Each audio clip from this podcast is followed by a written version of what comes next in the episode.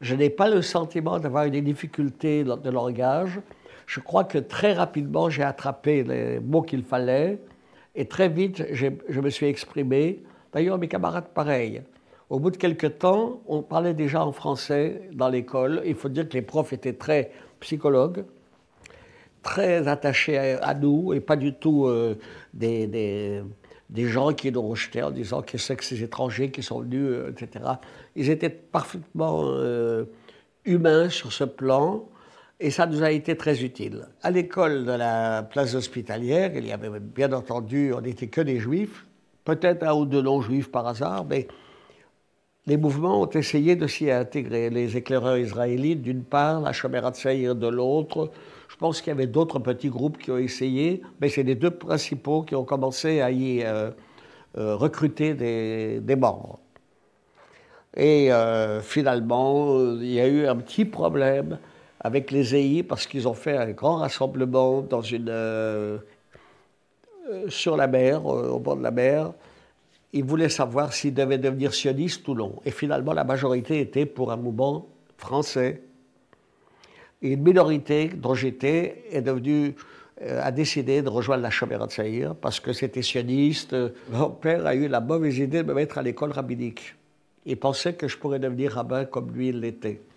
Or, je crois que le contact de Paris n'était pas tellement favorable à un jeune garçon comme moi pour aller euh, à, à, la synagogue tout le temps, pour aller, etc.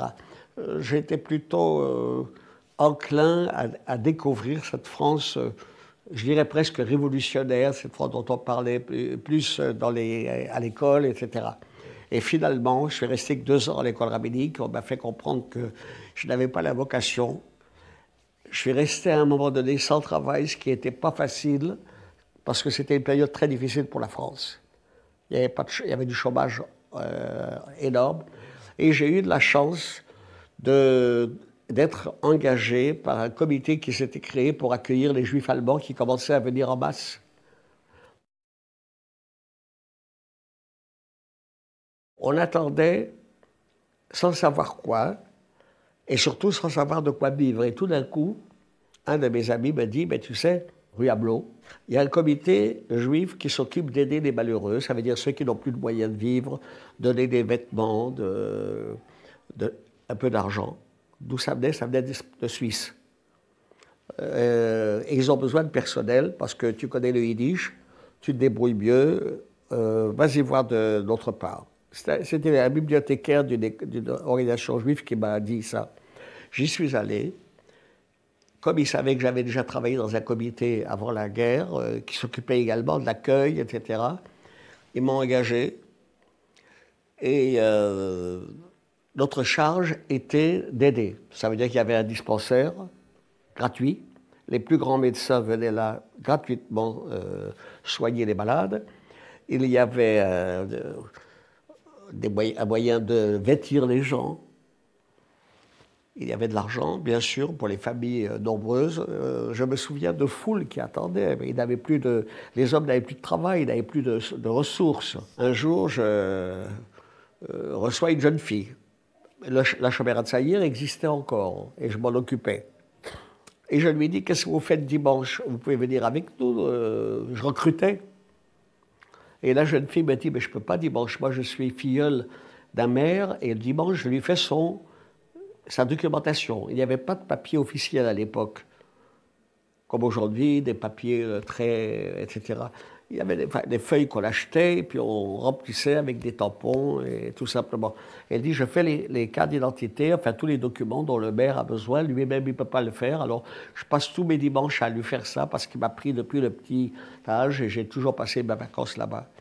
Je lui dis Vous pouvez fabriquer des, cartes d'identité? Elle dit Bien sûr. Je lui dis Vous pouvez m'aider à en faire? Elle m'a rempli plus de 500 cartes. On a eu de la chance d'avoir des femmes qui travaillaient avec nous, qui étaient des, euh, mariées à des non-juifs. Elles avaient donc des papiers de non-juifs. Elles n'avaient pas le papier de juif.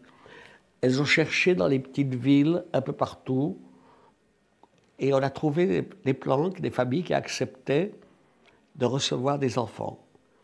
La grande difficulté sur le plan psychologique était qu'il ne fallait pas que les mères aillent le dimanche voir leurs enfants Imaginons un village où il y a 4-5 enfants juifs cachés dans un petit village, et que le dimanche, on voit arriver de Paris des dames avec des paquets, avec des colis, qui, sans parler le français, et qui se jettent sur les enfants, pour les, etc.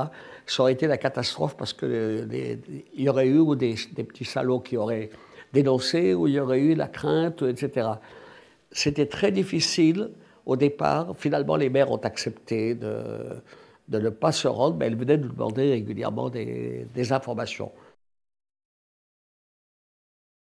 Un beau jour, il y a eu quelque chose qui a été très, très grave sans qu'on en saisisse tout de suite la gravité. Trois policiers arrivent et ils demandent à voir M. Rapoport. Et Rapoport me dit Attends, euh, bouge pas, planque ça. Il m'a donné un paquet de documents euh, pour les cacher dans l'entrée avec moi. Et puis les autres, ils ont cherché. Je dois dire, à leur décharge, qu'ils n'ont pas cherché avec beaucoup de ferveur. La preuve en est, c'est que au bout d'un moment, les deux policiers sont sortis et euh, le chef est resté derrière.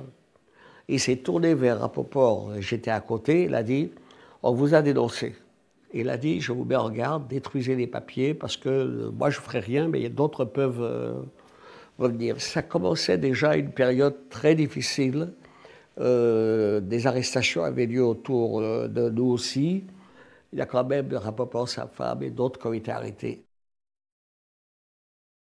Et un jour, euh, euh, à la sortie de métro, je suis arrêté par une voiture de police. A un jeune policier qui m'attrape et qui me dit Qu'est-ce que vous avez là-dedans?